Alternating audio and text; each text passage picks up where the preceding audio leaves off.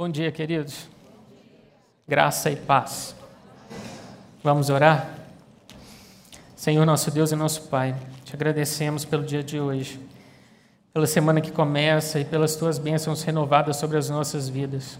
Agradecemos por cada vida aqui presente nessa manhã, por cada família aqui representada. Senhor, nós te pedimos para que o Senhor nos abençoe em todas as coisas. Fortaleça o nosso homem interior.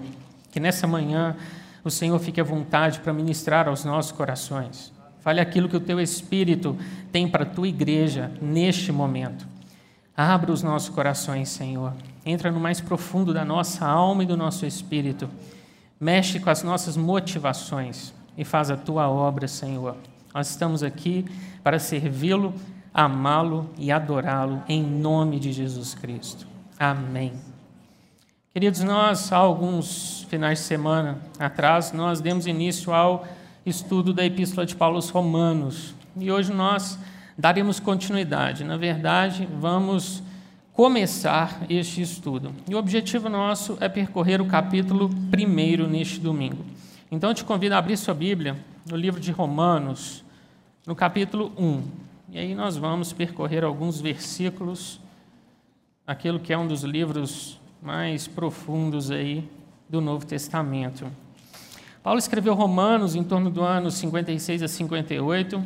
Ele estava ali na região da Acaia, sul da Grécia, mais especificamente na cidade de Corinto, quando então ele escreve essa epístola, tendo como destinatários cristãos reunidos na cidade de Roma. Roma, a capital do Império Romano.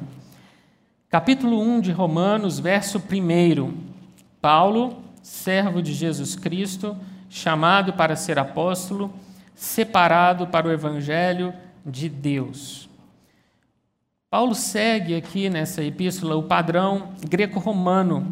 Todas as epístolas comuns na época, enviadas entre pessoas, entre autoridades, de alguma forma seguiam um padrão. E que padrão é esse? Uma abertura onde você tem identificado o autor, você tem saudações iniciais, a identificação dos destinatários, o corpo da carta, com começo, meio e fim, e ao final nós temos saudações finais e identificação ali de pessoas que receberiam possíveis cumprimentos da parte do autor.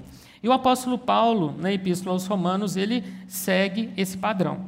Tem começo, meio e fim, e ele começa se identificando como o autor dessa epístola. Paulo, servo de Jesus Cristo. A palavra servo vem do grego doulos. E na época do Novo Testamento, essa palavrinha ela tinha um significado de um trabalho imposto, um trabalho compulsório. Uma pessoa que trabalhava sob obrigação e coerção. Ou seja, poderia também ser traduzida por escravo.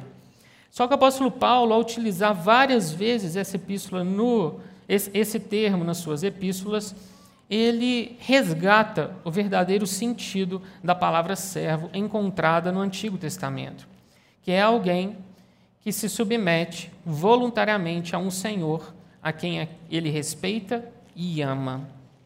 Esse é o sentido de ser servo. E nós somos servos do Senhor.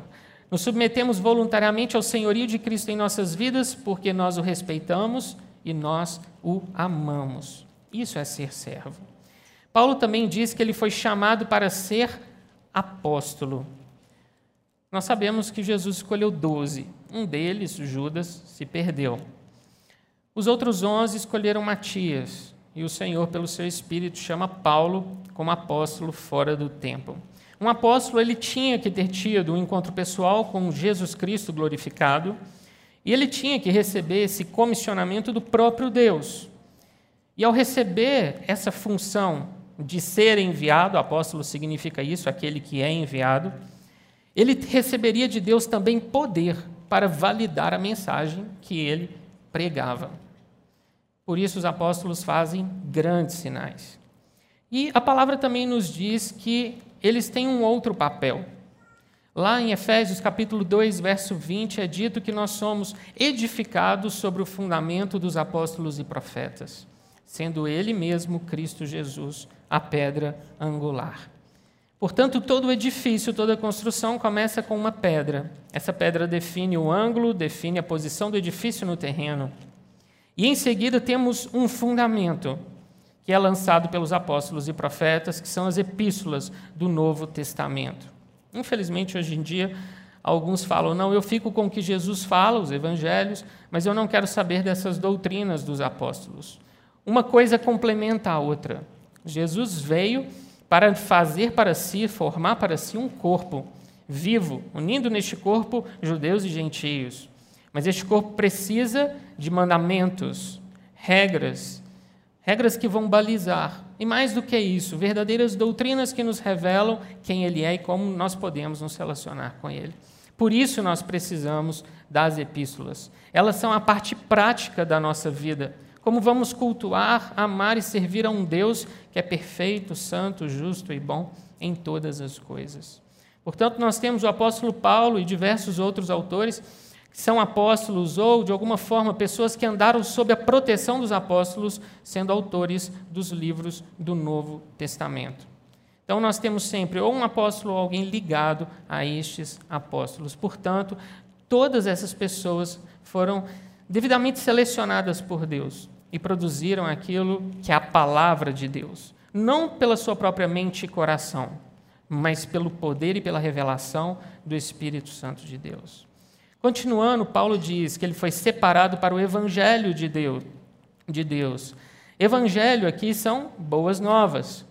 O interessante é que essa expressão ela já era usada lá em Roma pelo mensageiro oficial da cidade.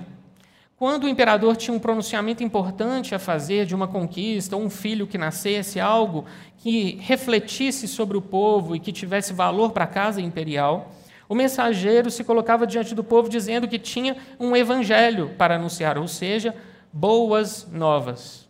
Só que Paulo não recebeu suas boas novas do imperador, ele recebeu do próprio Senhor Jesus Cristo, que é o evangelho que nós temos pregado e esmiuçado pelo apóstolo Paulo e que se transforma para nós em algo possível de ser vivido. Queridos, o Evangelho, como nós falamos da última vez, ele é, antes de tudo, não palavra, mas poder. Ele é uma palavra de poder. E nós temos que aprender a nos valer deste poder. Há algumas semanas atrás eu estava intercedendo por um irmão, amigo da nossa família, numa situação de saúde muito difícil. E ele estava no hospital, no CTI, e desenganado pelos médicos. E, junto com a família, eu comecei a interceder e orar por ele. E, em momento algum, o Senhor falou no meu coração que ele partiria, pelo contrário. O Espírito Santo colocou no meu coração que eu deveria continuar orando. E é interessante porque, quando você se dispõe a interceder por alguém, você está literalmente tomando o lugar dessa pessoa diante de Deus e diante de demônios também. Se essa pessoa está debaixo de, de, de algum ataque espiritual, você se coloca diante dela, no lugar dela. E de alguma forma, Satanás vai tentar te atacar também. Naqueles dias que eu comecei a orar por aquele irmão, eu tive é, dor renal, dor na coluna, é, insônia, agitação, inquietação, uma série de coisas. Minha semana ficou terrível. E eu falei, Deus, eu não aceito isso não. É. Eu oro para uma pessoa ficar boa, sou eu que fico mal. As coisas não podem ser assim. E eu lembro que chegou um dia que eu comecei o dia e eu não estava com condição de fazer nada. Fechei a porta do meu quarto, o Senhor fala, né, entra no teu quarto e ora ao teu pai, teu pai que te vem em secreto te recompensará. Fechei a janela e falei, o que eu falar com Deus, só Ele vai ouvir aqui. E, queridos, eu rasguei o verbo. De vez em quando eu tenho uns momentos assim com Deus. Eu falei, Senhor, eu quero aquela vida, ela não vai perecer, mas eu não quero perecer no lugar dela, porque Jesus já tomou o meu lugar e o lugar dela. E eu comecei a interceder, e o Senhor falou no meu coração: ora e declara o nome do meu filho, somente isso. E eu comecei, no nome de Jesus, a orar por mim e por ela. Durante todo aquele dia eu ainda fiquei mal, Deitei e dormi no fim do dia, acordei no dia seguinte, eu não tinha mais nada. Meu médico já estava doido, querendo fazer exame de imagem, querendo aumentar a dosagem de anti-inflamatório, uma série de coisas, porque eu não estava praticamente nem conseguindo ficar sentado de tanta dor. E aquele irmão saiu do hospital e hoje está de pé, retomando suas atividades, plenamente curado. Deus faz milagres, queridos. Amém. Esse é o evangelho das boas novas. Ele não é só uma mensagem, ele é poder. E nós temos que nos apropriar deste poder. Jesus é real, ele andou um dia sobre essa terra. Hoje ele intercede por você. E ele nos deixou uma mensagem de poder, uma palavra de poder. E é esse o evangelho que o apóstolo Paulo anuncia. Capítulo 1, verso 7. A todos os amados de Deus que estáis em Roma, chamados para ser santos, graça a vós outros e paz da parte de Deus, nosso Pai e do Senhor Jesus Cristo. Paulo identifica aqui os destinatários da epístola, os cristãos da cidade de Roma. E Paulo chama esses irmãos de santos. Queridos, nós aprendemos que somos justos pela fé. O Senhor nos justificou e essa é uma posição da qual jamais seremos tirados.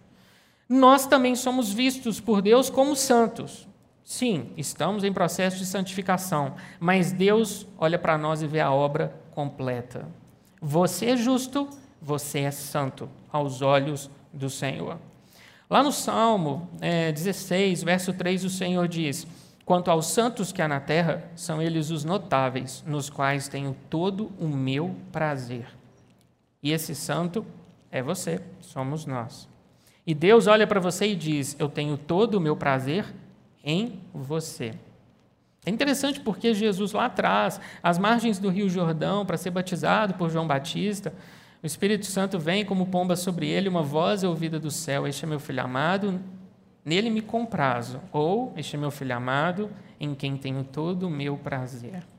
O Senhor tem prazer no seu filho, que enviou por nós para nos redimir e nos resgatar, e ele tem prazer em você, que é um santo, por causa de Jesus Cristo. Ele tem prazer na sua vida. Vamos abrir lá em Romanos, no capítulo 8 versículo 27. O Senhor diz, Romanos 8, 27.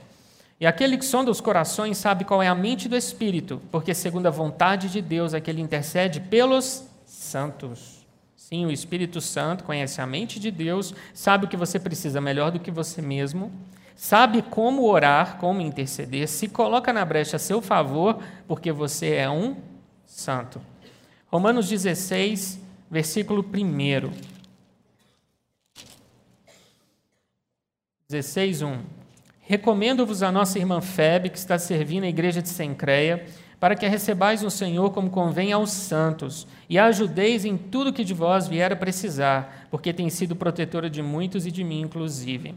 Febe provavelmente foi a portadora desta carta. Paulo escreve essa epístola, coloca na mão de uma pessoa e essa pessoa tem a responsabilidade de levar essa carta para a igreja de Roma, onde ela seria lida perante todos, copiada e passada para as igrejas ao redor de Roma. Este era o padrão naquela época. Paulo escreve, alguém leva a carta, essa carta é lida na igreja, copiada e, vamos dizer assim, compartilhada com os irmãos das cidades ao redor.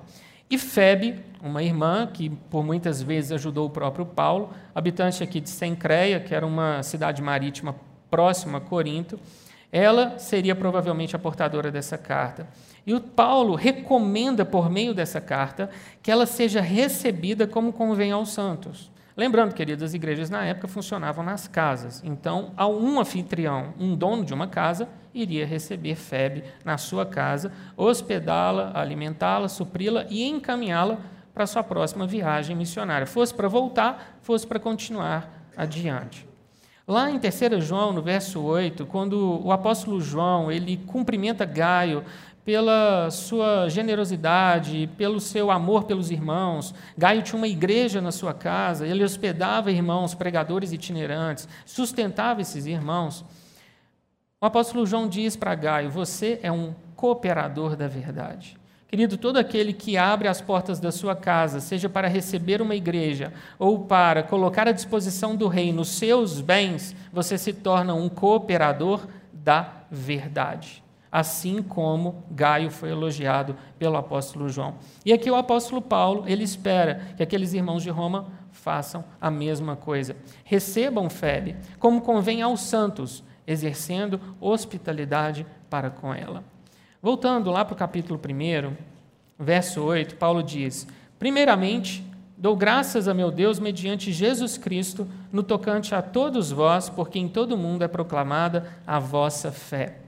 Querido, imagine isso. Todo o mundo conhecia e ouvia falar da igreja de Roma e conhecia a fé daqueles irmãos. Imagine, do outro lado do mundo, as pessoas compartilharem sobre a fé da comunidade cristã da Zona Sul. Esse era o impacto da fé e do testemunho dos cristãos de Roma. É, e é incrível isso porque mais adiante na história, no ano 49 depois de Cristo, né, pouco antes dessa carta, Cláudio, é, imperador romano, ele expulsa os judeus da cidade de Roma, principalmente porque vários deles tinham se convertido ao que a história diz, Crestos, que é Cristo.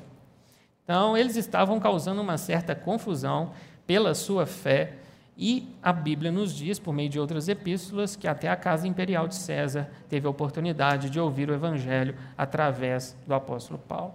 Então, nós temos aqui o evangelho entrando na capital do Império Romano. Versículo 9: Porque Deus, a quem sirvo em meu espírito, no evangelho de seu Filho, é minha testemunha de como incessantemente faço menção de vós em todas as minhas orações, suplicando que, em algum tempo, pela vontade de Deus, se me ofereça boa ocasião de visitar-vos. Paulo desejava estar entre eles, isso ainda era um desejo. Provavelmente, esses irmãos formaram essa igreja a partir daqueles que estiveram em Jerusalém, no dia de Pentecostes, quando o Espírito Santo foi derramado e muitos converteram e foram batizados. A formação dessa igreja é um tanto quanto incerta, mas nós sabemos que eram pessoas, na sua maior parte, gentias, e o apóstolo Paulo deseja estar entre eles para fortalecê-los com uma instrução mais sólida, porque aparentemente nenhum apóstolo havia visitado essa igreja até então. E pela, vamos dizer assim, impossibilidade, pelo impedimento de Paulo estar lá, ele precisou escrever uma carta, e graças a Deus que ele escreveu uma carta, né? Porque se ele tivesse visitado essa igreja de primeiro, talvez a gente não teria Romanos em nossas mãos. Por ele não ter conseguido estar lá, então ele escreve uma carta para suprir essa carência doutrinária e pela extensão dos temas que Paulo trata e pela profundidade, podemos ver que era uma igreja que, apesar de muita fé, carecia de algum tipo de instrução mais profunda. E nós temos então esse que é um dos maiores tesouros do cristianismo, uma obra-prima do apóstolo Paulo, por ele não ter conseguido estar presente. Verso 11: Porque muito desejo ver-vos, a fim de repartir convosco algum dom espiritual, para que sejais confirmados. Nós sabemos lá em Atos 8 que Pedro e João desceram até Samaria, onde o nome de Jesus foi pregado e alguns se converteram, mas o Espírito ainda não havia sido dado. Aqui não era o caso, eles já tinham o Espírito Santo. No entanto, parece que Paulo, como apóstolo, podia compartilhar com eles alguns dons que, porventura, eles ainda não tinham conhecido nem recebido. Queridos, os dons são distribuídos pelo Espírito Santo para edificação de toda a igreja, para edificação pessoal, sim. E é Ele quem faz a obra dentro da igreja. Os dons são diversos porque ele quem distribui conforme lhe apraz, é o que está escrito em 1 Coríntios. E esses irmãos, parece, também careciam de alguns dons. Outros interpretam esse versículo dizendo que eles tinham os dons, mas que Paulo vai para abençoá-los através dos seus dons apostólicos. Seja um sentido ou outro, de toda, toda forma, Paulo desejava edificá-los, para que sejais confirmados. A palavra confirmado aqui no original grego tem o sentido de permanecer firme estável e constante. Queridos, nós não podemos ser inconstantes na nossa vida com Deus. Devemos servi-lo, amá-lo e obedecê-lo de forma constante, numa crescente, porque é isso que ele espera de nós. Nos versos 16 e 17 temos o principal tema da carta, que é a justificação pela fé, do qual nós já tratamos. Verso 18. A ira de Deus se revela do céu contra toda impiedade e perversão dos homens que detêm a verdade pela injustiça. Paulo vai começar aqui o que de fato é a construção da sua argumentação. Todos pecaram e carecem da glória, da misericórdia e da graça de Deus. Só que ele começa dizendo que existem certas pessoas que desonram o corpo, que são rebeldes, que são vaidosos, soberbos e que não se arrependem e que não se arrependerão.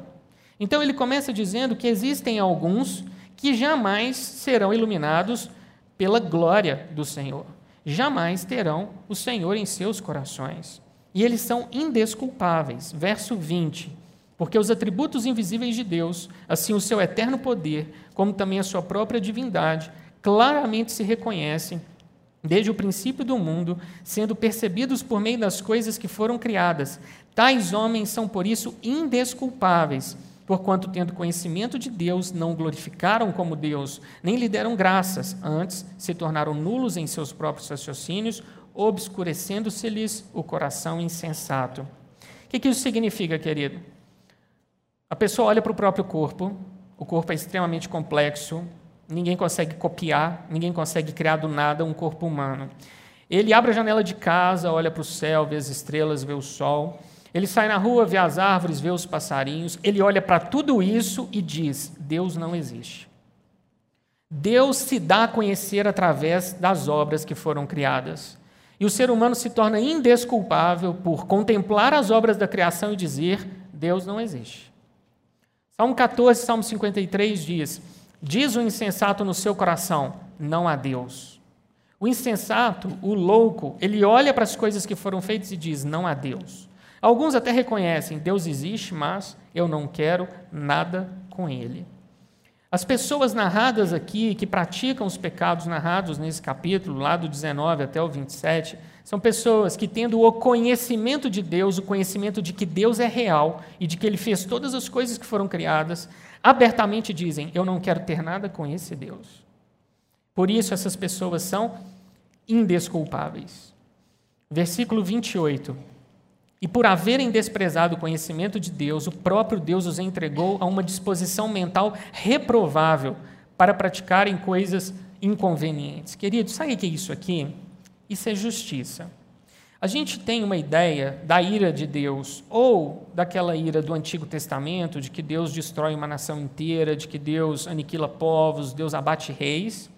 E hoje em dia a gente não vê nações sendo dizimadas e coisas desse tipo.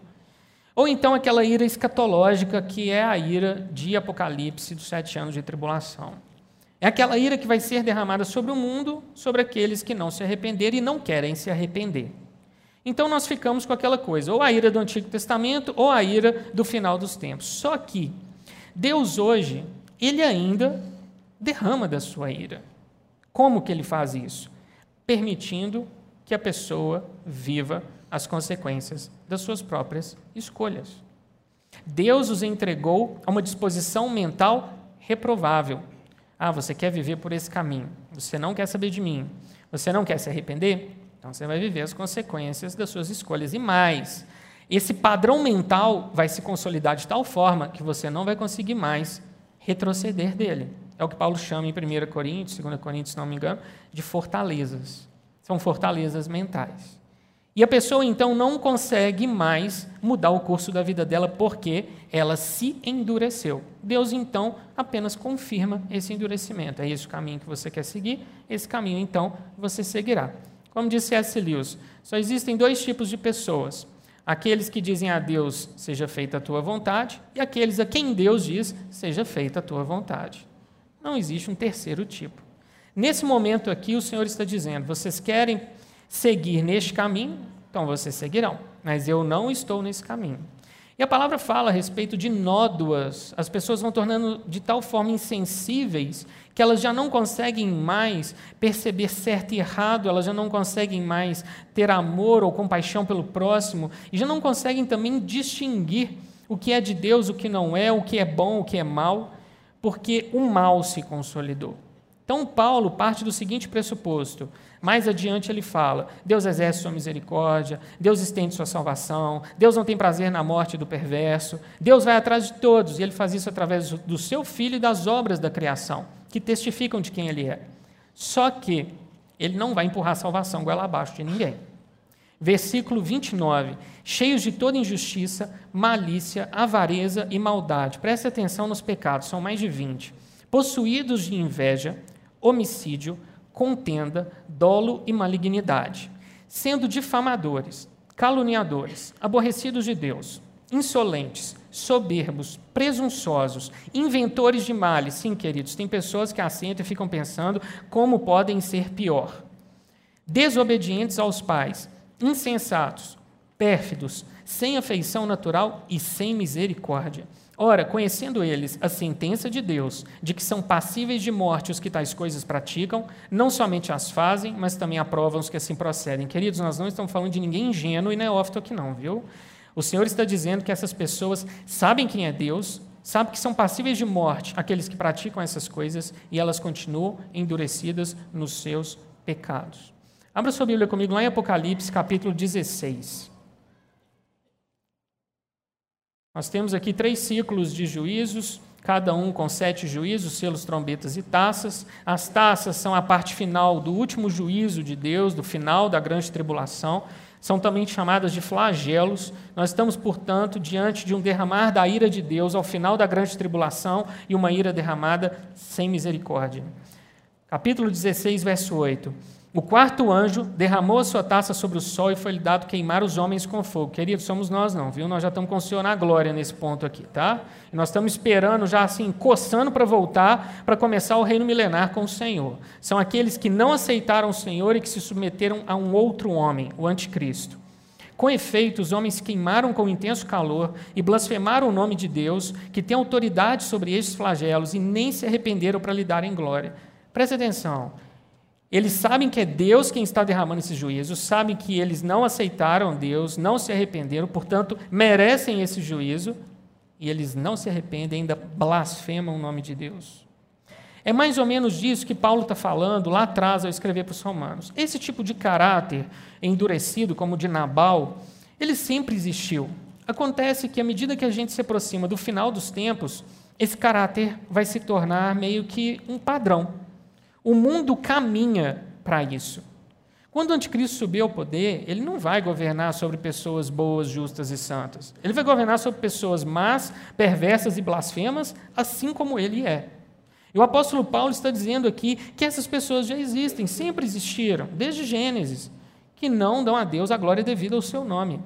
Mas ele escreve para que a gente saiba que isso vai se intensificar. E a ira de Deus virá de forma justa sobre essas pessoas. E quanto a nós, queridos? 1 Tessalonicenses, capítulo 5, verso 9.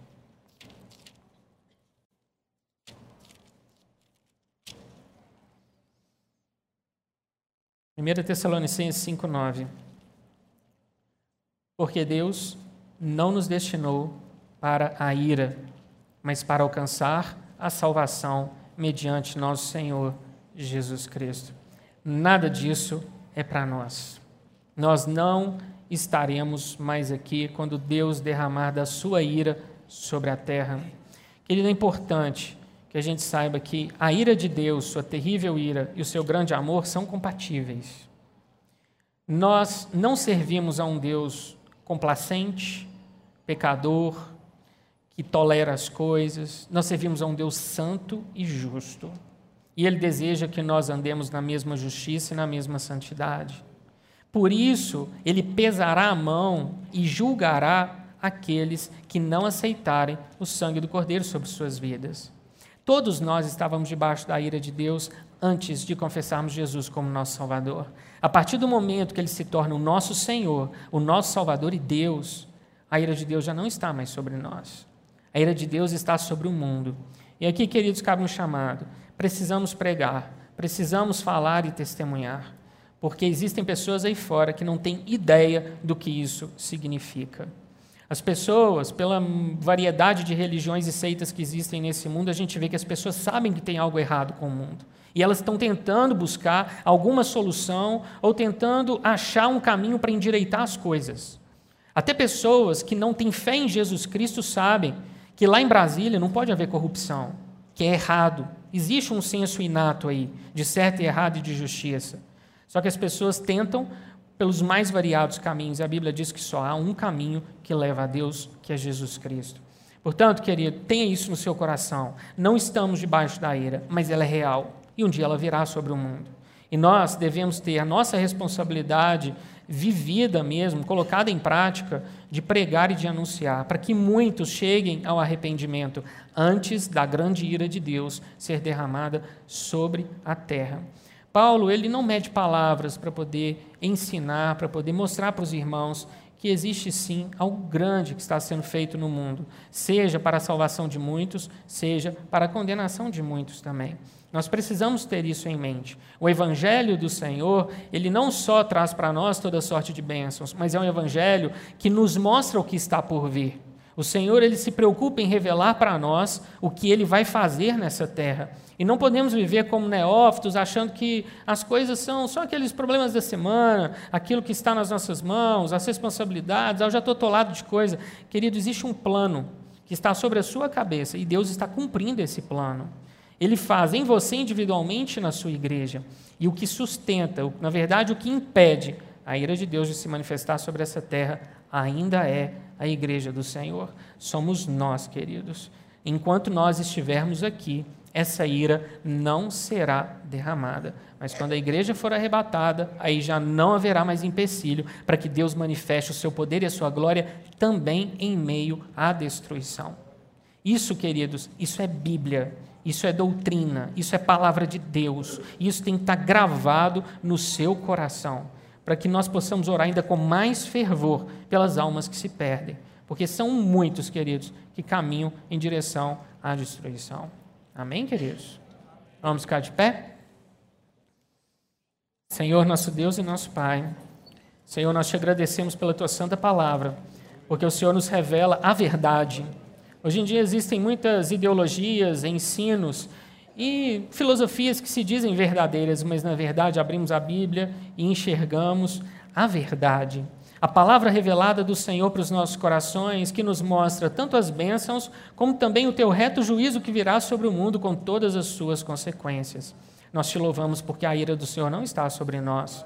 Te louvamos porque o Senhor nos redimiu na cruz e Jesus suportou a tua ira pelo pecado em nosso lugar.